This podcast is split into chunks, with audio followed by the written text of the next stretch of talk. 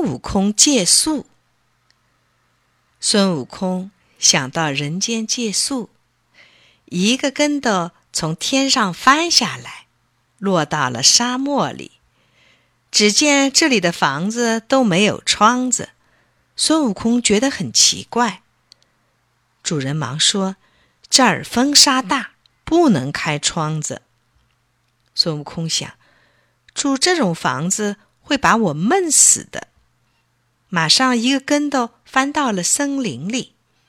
好客的房东出来迎接，孙悟空奇怪地问：“这里的房子怎么都有腿呀？”房东说：“树林里潮湿，还有毒蛇，房子装上了腿，住在上面又干燥又安全。”孙悟空嫌这里太冷清，一个跟斗又来到了热带地方。哈，这里每座屋顶上都装了一个水池。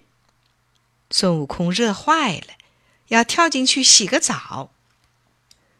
可主人拖住他说：“这水池不是洗澡用的，是为了不让太阳光的热透进屋里去而砌的。你要洗澡，里边请。”孙悟空说声谢谢。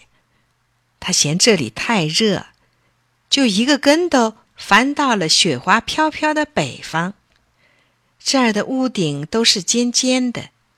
孙悟空弄不懂，主人说：“平平的屋顶会积雪，要把屋顶压塌的。”孙悟空点头笑了笑，可这里太冷了，忙一个跟斗来到了四季如春的海滨。